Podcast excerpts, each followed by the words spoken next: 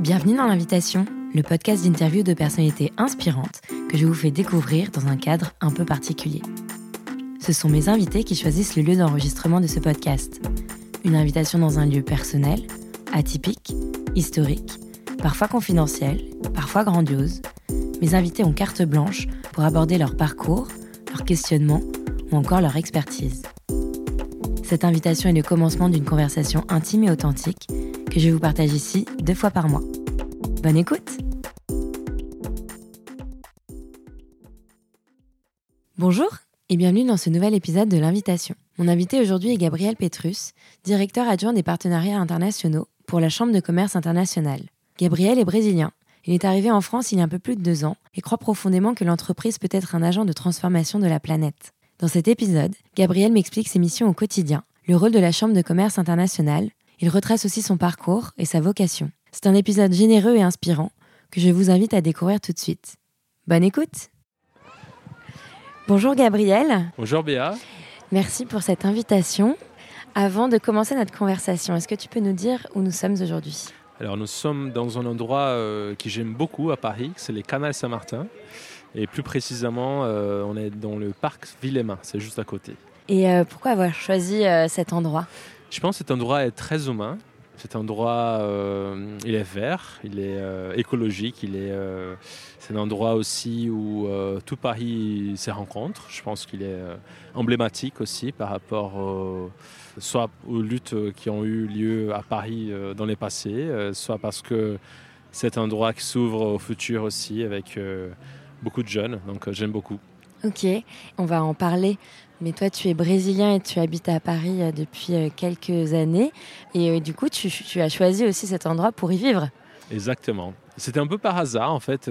J'avoue, je ne connaissais pas beaucoup Paris quand je me suis déménagé. et c'était juste avant les Covid, en fait, juste avant la pandémie. Et à ces moments-là, on sait que c'est pas évident de trouver un appartement à Paris. Et j'ai eu la chance d'avoir visité un endroit près de Canal et c'est drôle parce que j'ai découvert les canals après avoir visité l'appartement. Je pense que dans la vie, parfois, on se surprend euh, très positivement par rapport à nos choix. Donc euh, là, les choix de vivre ici aussi, c'était euh, une belle surprise. Ok, bah écoute, en tout cas, merci beaucoup. pour ceux qui nous écoutent, on est entouré effectivement, là on est en plein dans les vacances scolaires, donc d'enfants, de familles, de jeunes. C'est, c'est très varié et très agréable.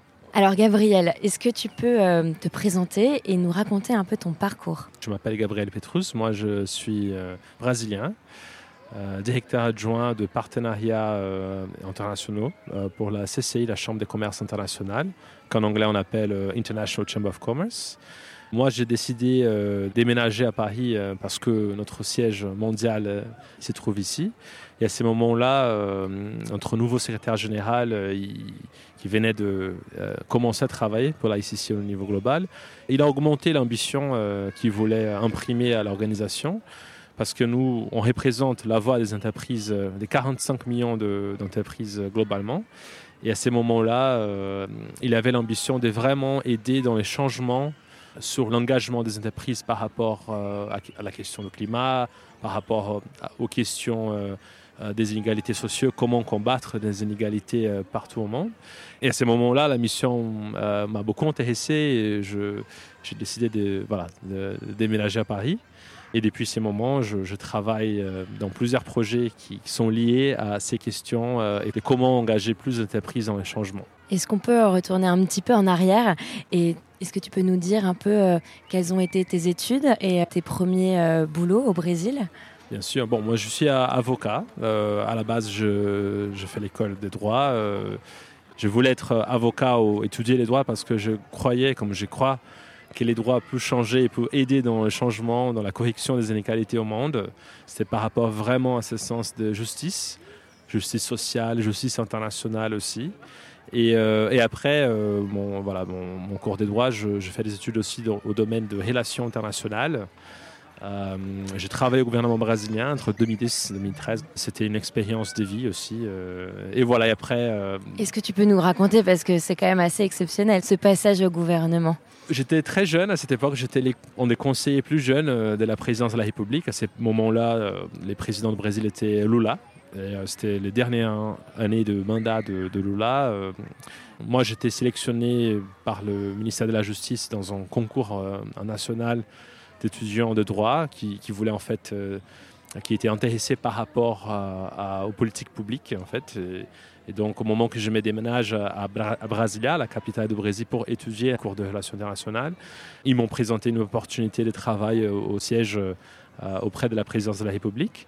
Et euh, mes rôles étaient aussi par rapport aux affaires internationales du Brésil, donc euh, tout ce qui est, tous les accords internationaux qui le président lui-même signait avec d'autres pays ou d'autres organisations. Je faisais partie de l'équipe qui révisait les textes, qui aidait dans l'instruction de, la position brésilienne auprès de ces accords internationaux. Et j'avais, j'avais 22 ans, donc euh, c'était, euh, c'est une expérience qui m'a beaucoup apporté, euh, soit au niveau personnel, soit au niveau professionnel et euh, m'a ouvert la vision du monde. Parce que là justement à ce moment-là j'ai travaillé plutôt dans les stratégies internationales du Brésil. Donc euh, ça m'a permis de connaître un petit peu plus les enjeux internationaux et la position du Brésil comme pays en développement par rapport à d'autres pays et à la société internationale aussi. Donc de là est née euh, une vocation Je pense que la vocation, euh, ça c'est une très belle question. Il y a un moment dans ma vie euh, étudiante que j'ai lu un livre euh, écrit par Samantha Power, qui était conseillère de Obama. Le livre s'appelle Chasing the Flame. en fait, c'est une biographie d'un Brésilien qui s'appelait Sergio Vieira de Mello. Il a commencé à travailler auprès de l'Agence des Nations Unies pour réfugiés aux années 1960-1970. Euh, très jeune aussi. Euh, il, a, aidé euh, les déplacements des réfugiés dans les Soudan, dans les Bangladesh, au Liban, dans plusieurs missions. Lui a été nommé juste après la guerre en Irak. Il a été nommé par l'ONU comme représentant du secrétaire général en Irak en charge de la reconstruction de l'Irak. Et on sait que toujours après les guerres, les grands enjeux sont par rapport à la reconstruction de ces pays. Si on n'est pas capable d'assurer que les gens auront des moyens de, vivre, euh, de, reconstruire leurs économies, de vraiment avoir de revenus pour leurs familles. On sait que la paix et la reconstruction de ces pays ne marchent pas. Donc euh, lui, il avait une mission euh, très importante de reconstruire l'Irak. Et malheureusement, il, a été mort lorsqu'on attaque terroriste à Bagdad en 2003. Et donc ce livre a été écrit par Samantha Power et, moi j'ai eu la chance de, lire ce livre quand j'étais encore à l'école des droits.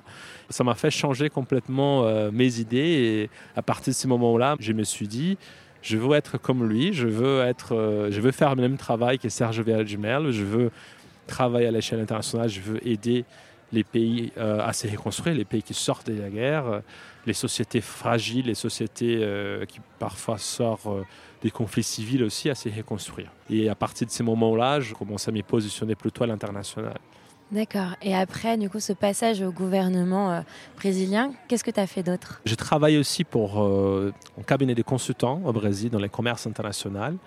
Et après, je travaille aussi dans des entreprises euh, au domaine de la politique publique. Comment est-ce que les entreprises se positionnent par rapport aux grands enjeux de la société? Aujourd'hui, la plupart des entreprises, ont des départements qui s'occupent de ça, la question d'affaires publiques plutôt. Donc euh, moi, j'étais, euh, après avoir travaillé au gouvernement, j'ai eu l'opportunité aussi de, comprendre comment c'était de travailler dans le secteur privé et, comment euh, est-ce que les entreprises se voient en tant que partie de la société civile lorsqu'ils participent des décisions aussi, lorsqu'ils proposent des lois, des projets, euh, des politiques publiques qui vont affecter tout le monde? Donc voilà, c'était les moments où je trouve un peu l'autre côté, disons euh, la côté d'entrepreneur. Et donc pour moi, après cette expérience au gouvernement, ça m'a beaucoup ajouter, euh, travailler au, domaine privé aussi, comprendre les enjeux de la vie économique du pays. Et donc, tu as commencé à travailler à la Chambre internationale du commerce au Brésil? Oui, c'était ça, oui. Euh, après quelques années, euh, déjà en travaillant dans le domaine privé au Brésil, j'ai vu une annonce dans, dans le poste des secrétaires général pour la Chambre de commerce internationale au Brésil. Et à cette époque-là, moi, j'avais 27 ans, 28 ans je me considérais assez jeune pour la position de secrétaire général, mais quand même, je, décidais d'envoyer ma application et, ça a marché. J'étais sélectionné.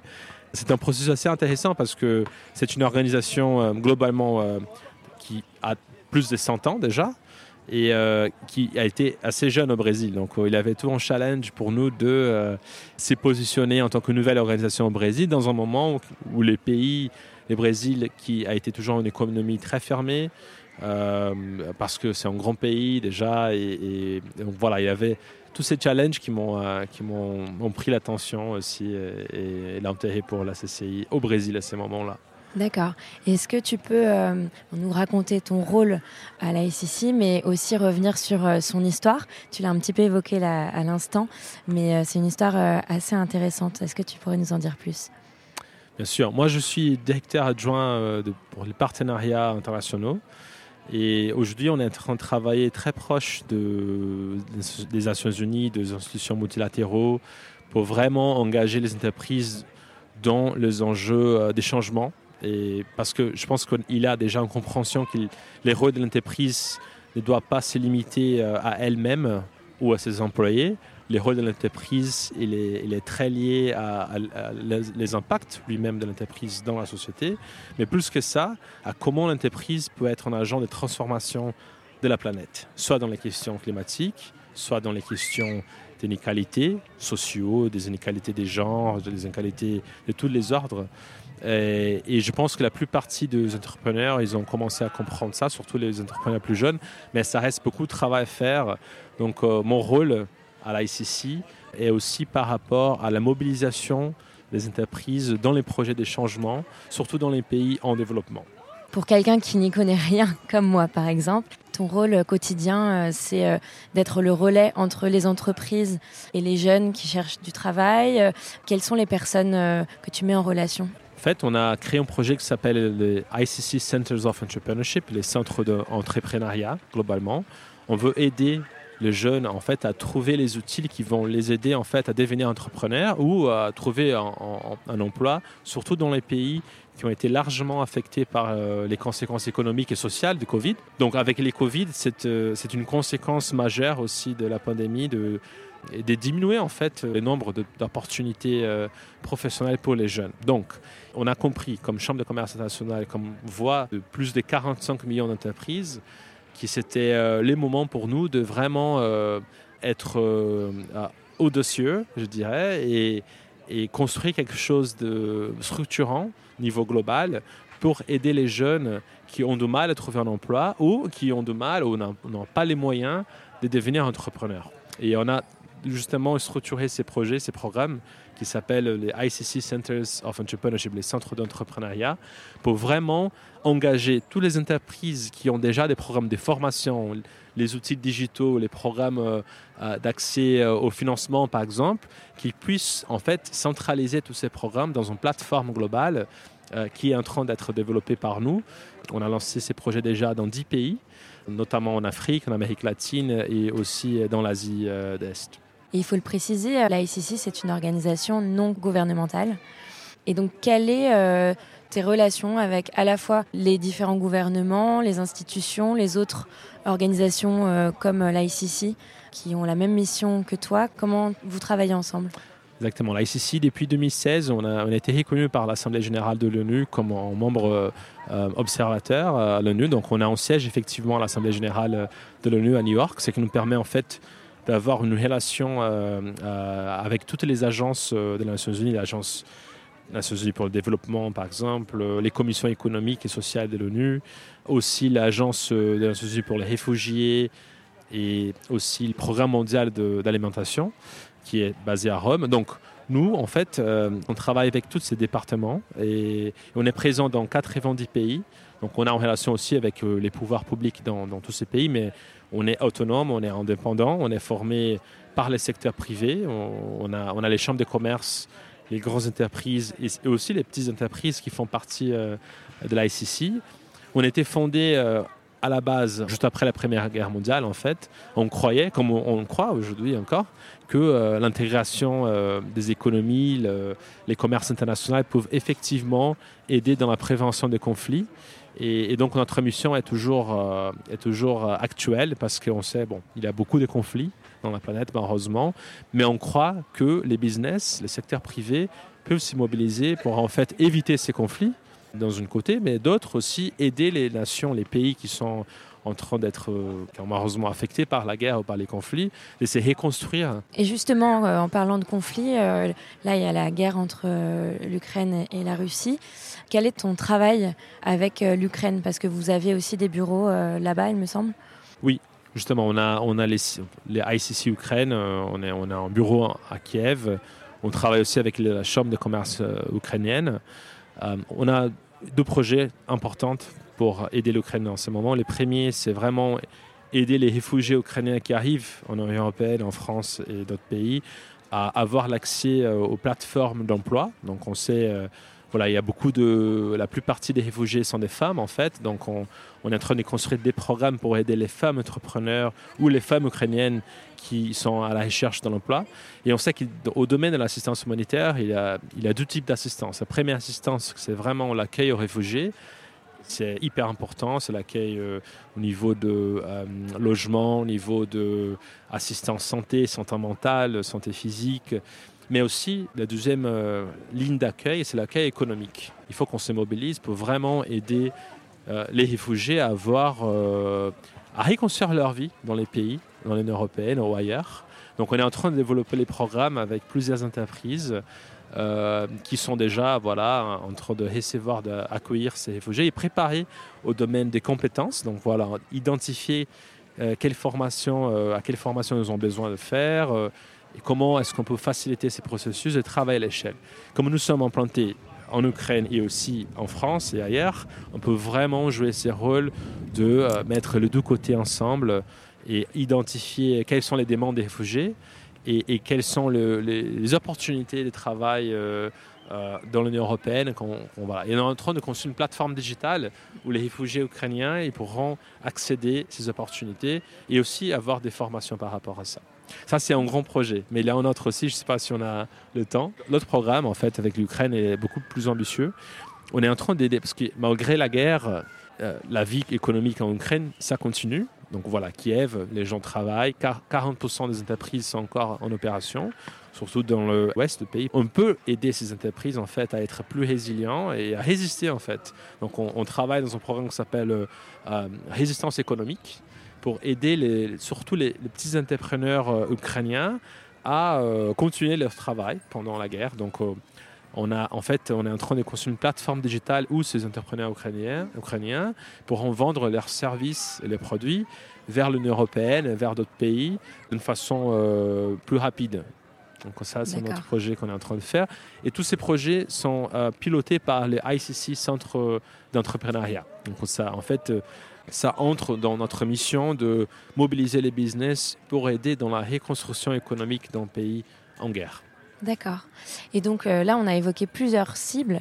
En fait, euh, il y a les jeunes, il y a les personnes plus fragiles, les réfugiés, tu as parlé des femmes. Quels sont un peu les profils des personnes que tu aides et comment en fait ces personnes peuvent accéder à ces plateformes? Comment ça se passe? On travaille surtout avec les groupes euh, défavorisés. Il faut pour nous, c'est très important d'identifier la raison euh, par laquelle ces groupes sont euh, en situation de fragilité par rapport euh, aux questions de genre, soit par rapport aux questions sociales plus larges. Donc on, est en opération dans 10 pays, 4 en Afrique. Donc on a commencé avec le Kenya, on a lancé ensuite en, hub à, Marrakech, après à Lagos au Nigeria et aussi à Accra au Ghana. Donc en Afrique, par exemple, on a quatre pays déjà euh, où nos bureaux sont installés. On travaille avec les chambres de commerce locaux. Ces programmes ont été lancés largement pendant le Covid. Notre stratégie a commencé de façon numérique, mais on, passe déjà, euh, avec la fin de la pandémie, euh, dans le programme de formation sur place.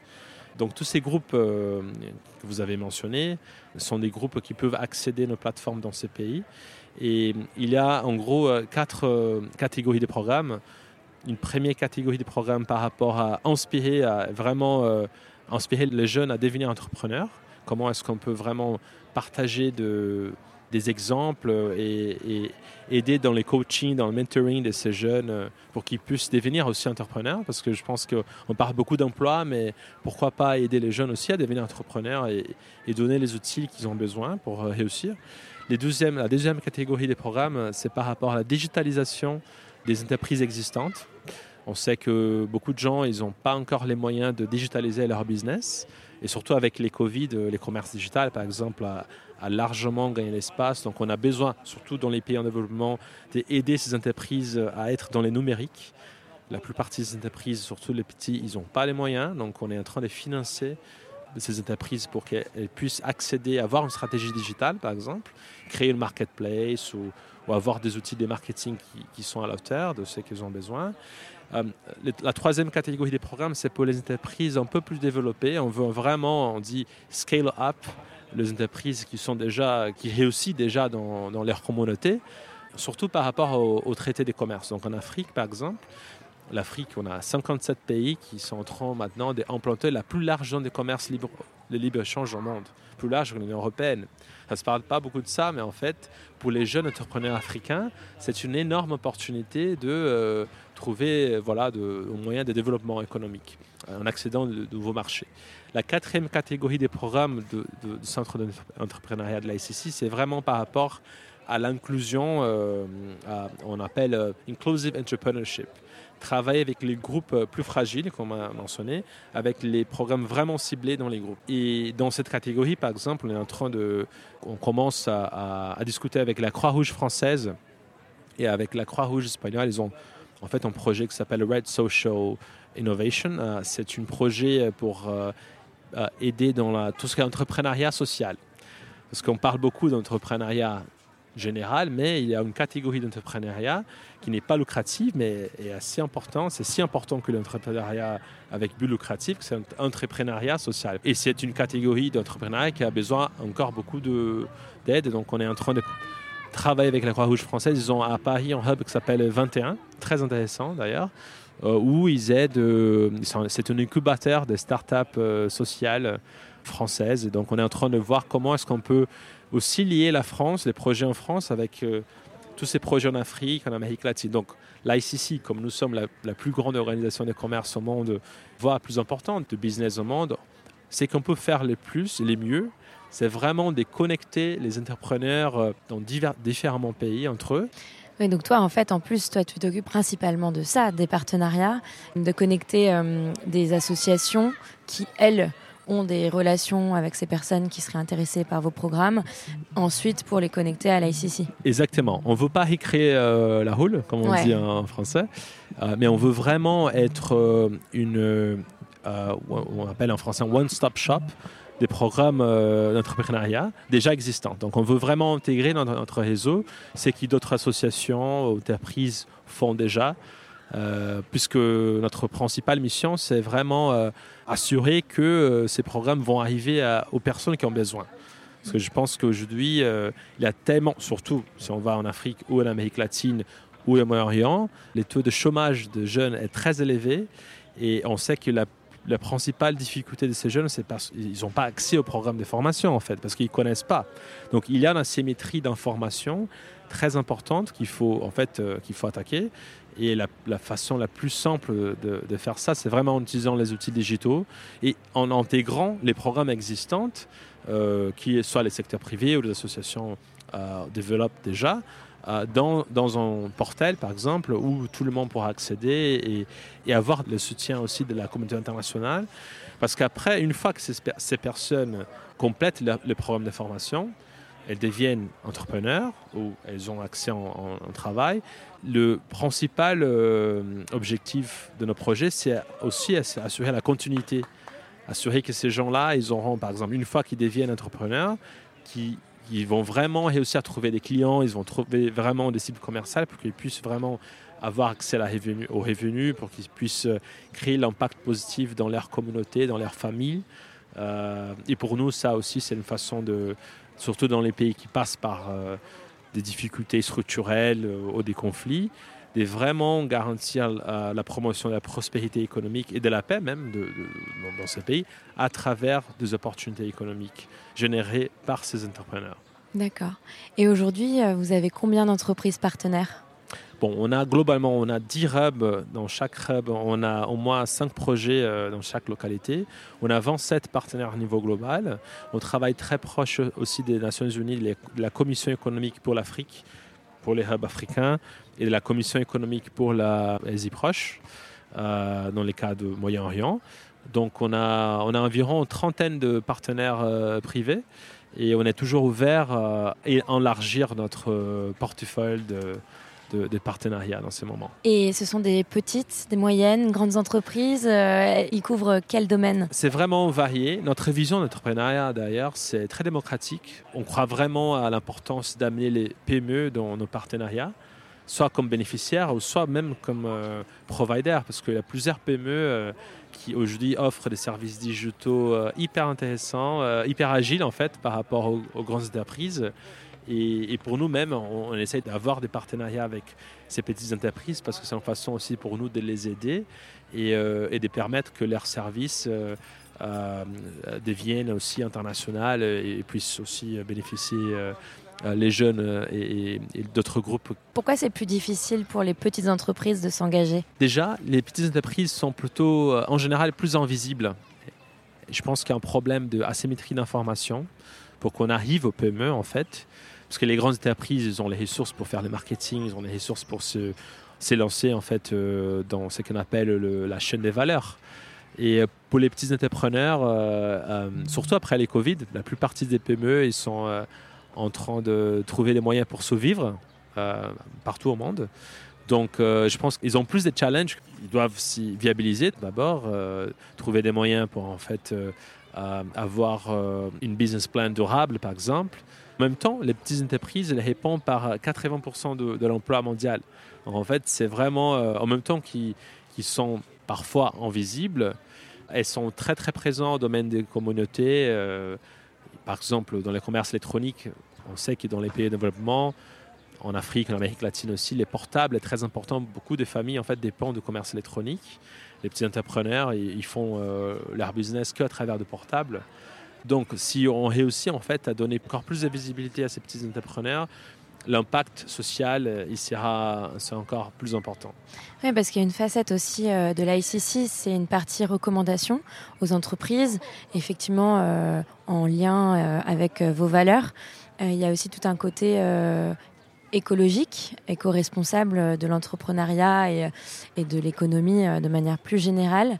Comment ça se traduit oui, en fait, on parle beaucoup aujourd'hui de critères de gouvernance, euh, de, mesurer en fait le, euh, les variables d'impact sur l'environnement, sur le social et, aussi euh, en général comment est-ce que l'entreprise affecte la gouvernance? C'est une expression en fait qui s'appelle ESG en français on dit euh, euh, les critères environnementaux, sociaux et de gouvernance de l'entreprise.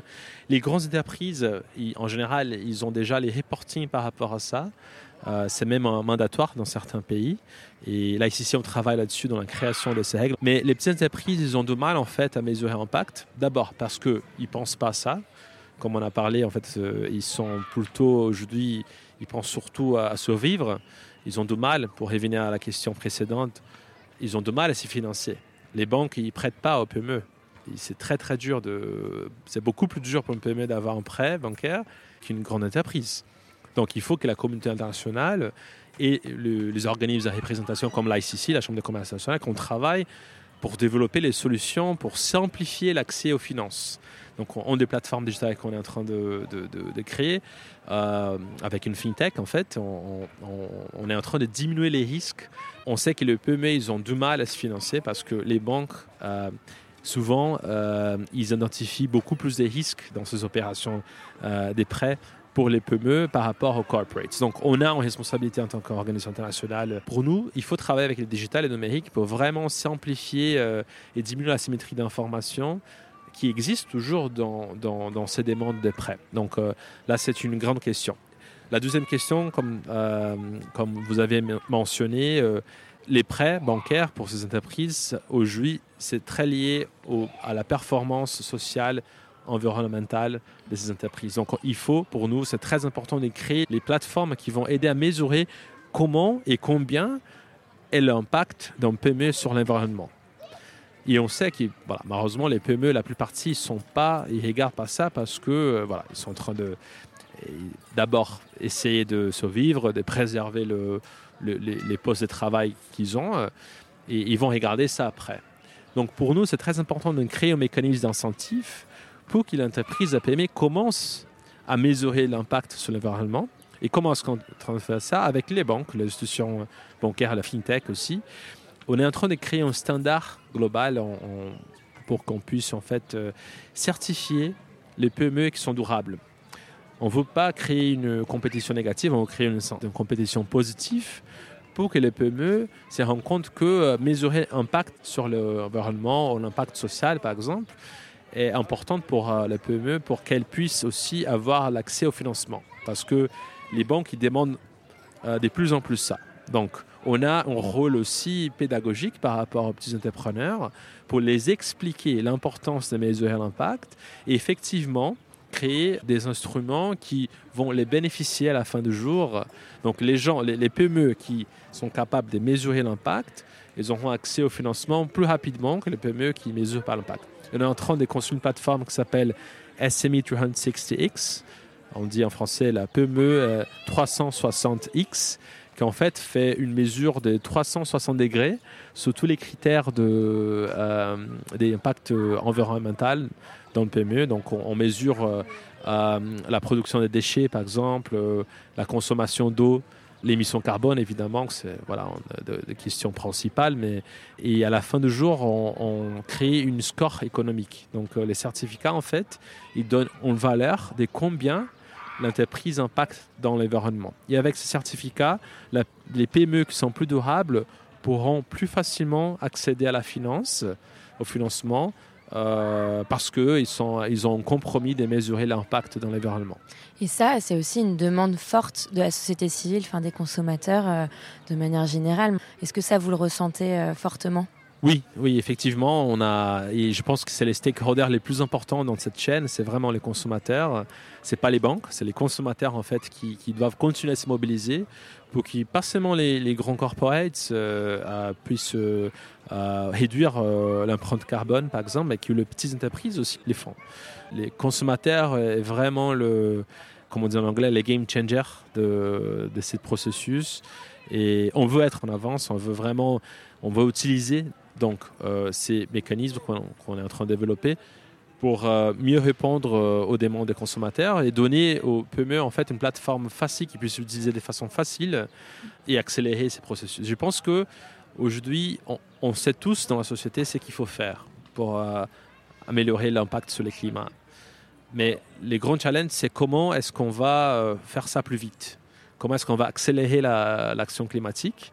Donc, il faut vraiment que les organisations internationales, comme l'ICC et d'autres, puissent se mobiliser ensemble et créer voilà, des outils digitaux qui sont plus simples, sont plus accessibles pour vraiment accélérer l'action climatique euh, de, tous les secteurs privés. Et le gouvernement français et les autres gouvernements, est-ce qu'ils vous aident? Oui, il y a deux projets euh, très importants lancés euh, dans la COP 26 à Glasgow.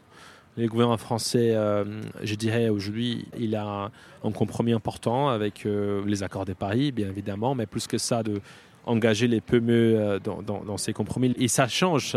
C'est vrai que ce n'est pas tous les gouvernements.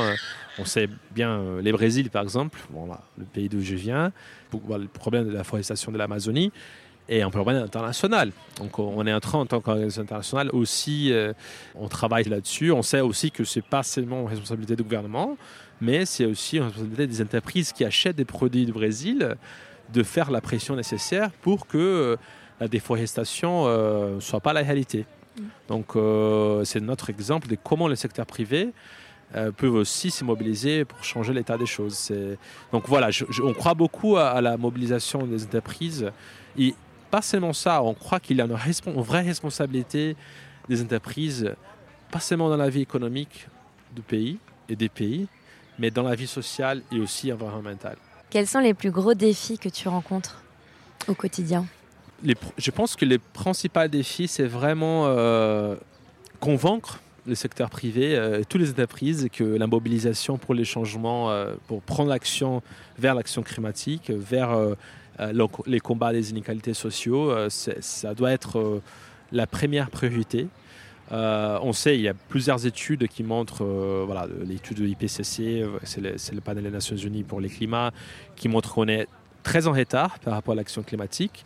Mais je dirais en plus que les questions sociaux sont aussi graves que voilà, la crise environnementale. Donc les inégalités augmentent euh, au monde euh, de façon exponentielle. Et avec les Covid, euh, ces processus, ils, continuent, soit en France, soit au Brésil, soit en, Afrique. Voilà, c'est vraiment un problème international aussi.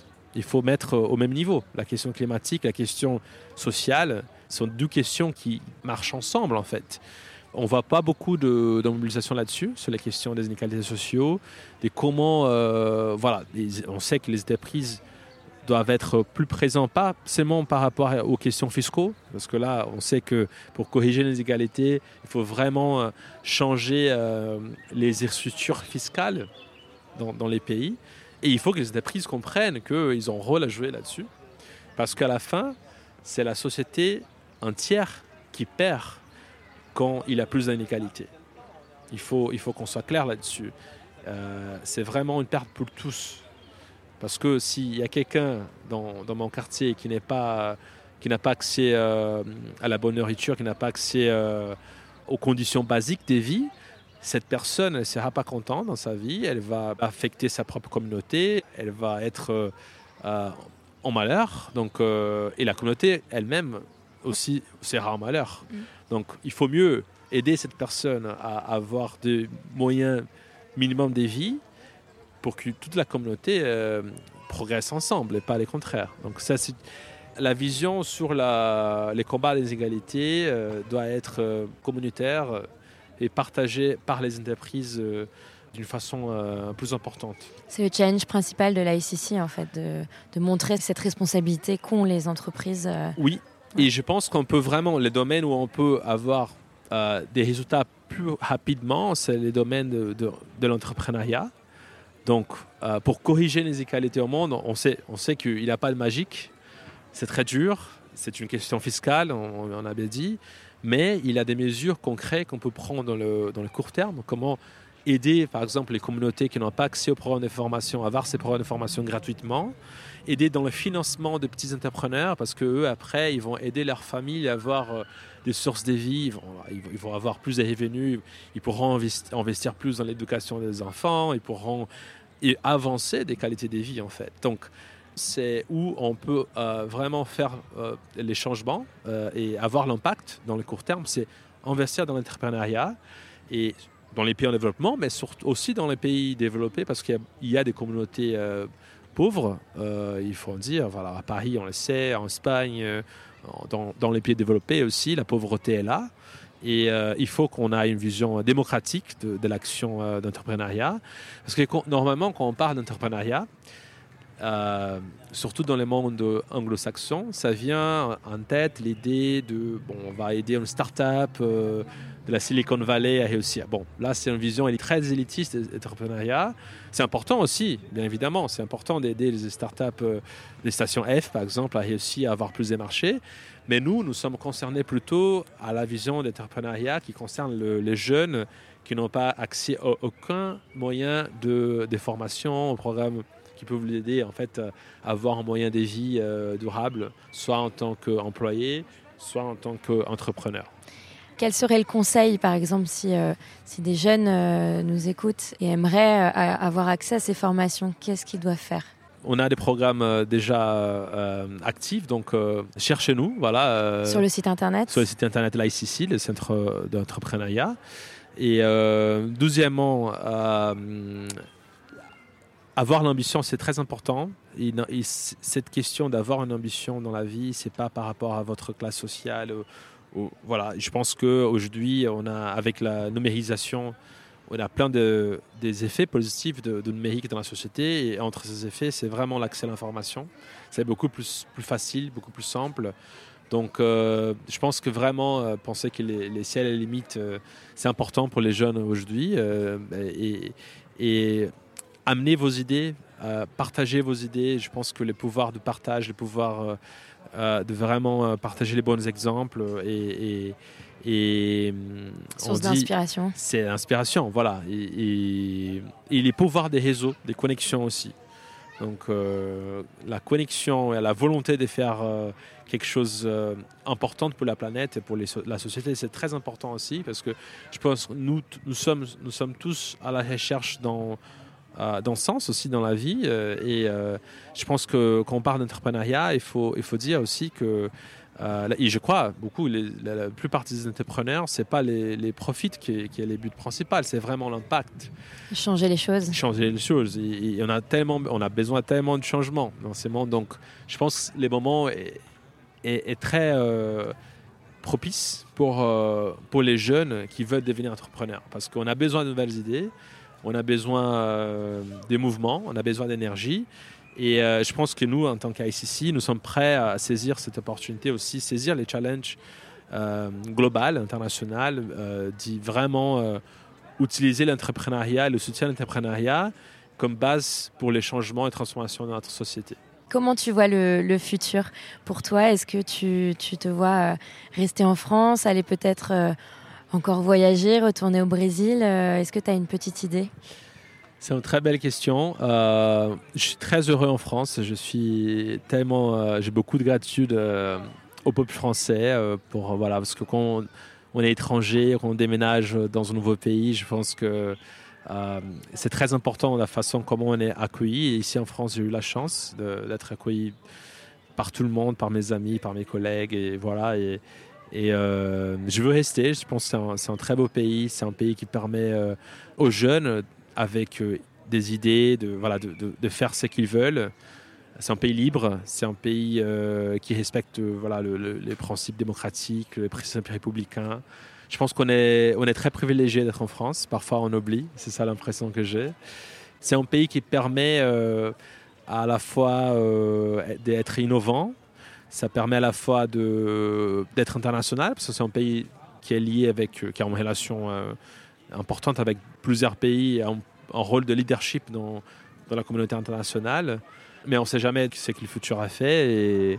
Et, quand on commence à travailler pour une organisation internationale telle la ICC et d'autres, les questions sur les frontières, ça devient plus une question. La vraie question, c'est qu'est-ce qu'on peut faire pour euh, améliorer notre société? Ce n'est pas la France seulement, mais c'est la société globale. Et on peut faire ça de n'importe où. D'accord. Écoute, merci beaucoup, c'est hyper inspirant en tout cas. Et on va conclure cet échange par euh, la question signature de l'invitation. Qui aimerais-tu entendre derrière ce micro? C'est une très belle question. Il y a plusieurs personnes que je voulais vous proposer. Euh, il y a un mathématicien, un physicien qui s'appelle Carlo Hovarelli. C'est un Italien basé euh, à Marseille qui a écrit un livre qui s'appelle L'ordre du temps. En fait, il essaye de reprendre les théories de la relativité avec les théories euh, de la physique quantique qui ont été jamais conciliées en fait, parce qu'il y a une théorie qui parle, voilà, la théorie de la relativité qui, est liée vraiment aux questions de l'univers, l'origine du temps et l'origine du espace, et la théorie de notre côté euh, de quantum, en fait, euh, tout ce qui est les, vibrations de la matière. Et ces deux théories n'ont été jamais réconciliées. Et Carlo Hovarelli, un des physiciens euh, plus jeunes, plus euh, dynamiques là, qui revisite ces théories, il a une explication sur l'origine du temps. Et, et il dit que le temps, c'est les expériences qu'on vit. Donc c'est très intéressant. C'est une vision aussi psychologique du temps. Euh, qui vient d'un physicien. Et je pense que c'est quelqu'un qui parle aussi beaucoup des poésies, des littératures, et étant donné la variété de, des interviewés très intéressants que j'ai pu écouter dans votre podcast, je pense que euh, peut-être euh, avoir ce dialogue avec la physique et, voilà, et tout ce qui est les nouvelles théories sur les temps notre existence, parce qu'on parle beaucoup de la manque de temps d'ailleurs, mais euh, mais euh, voilà, c'est une suggestion parce que lui, c'est qu'il écrit, c est, c est, je crois que c'est intéressant et, et peut-être ça peut vous apporter une, une, nouvelle perspective aussi sur les choses. Ouais, ça a l'air passionnant. Bah, écoute, euh, merci beaucoup Gabriel. Merci de nous avoir partagé tes missions au quotidien qui vont certainement inspirer beaucoup de personnes. Et euh, bah, écoute, je te souhaite beaucoup de, beaucoup de belles choses. Et puis euh, à bientôt. Merci Béa, merci beaucoup et à très bientôt j'espère. À bientôt. Merci d'avoir écouté cet épisode de l'invitation. Si le sujet vous intéresse et que vous voulez aller plus loin, je vous invite à lire la description de cet épisode. J'y indique plusieurs liens utiles. Pour m'aider à donner de la visibilité à l'invitation, vous pouvez le noter sur Apple Podcast et me laisser un commentaire. Ces avis m'aident beaucoup et je suis toujours ravie de découvrir vos retours sur ce podcast. Et si vous voulez suivre les coulisses de l'invitation ou me contacter pour échanger, rendez-vous sur l'Instagram du podcast. À très vite pour une nouvelle invitation.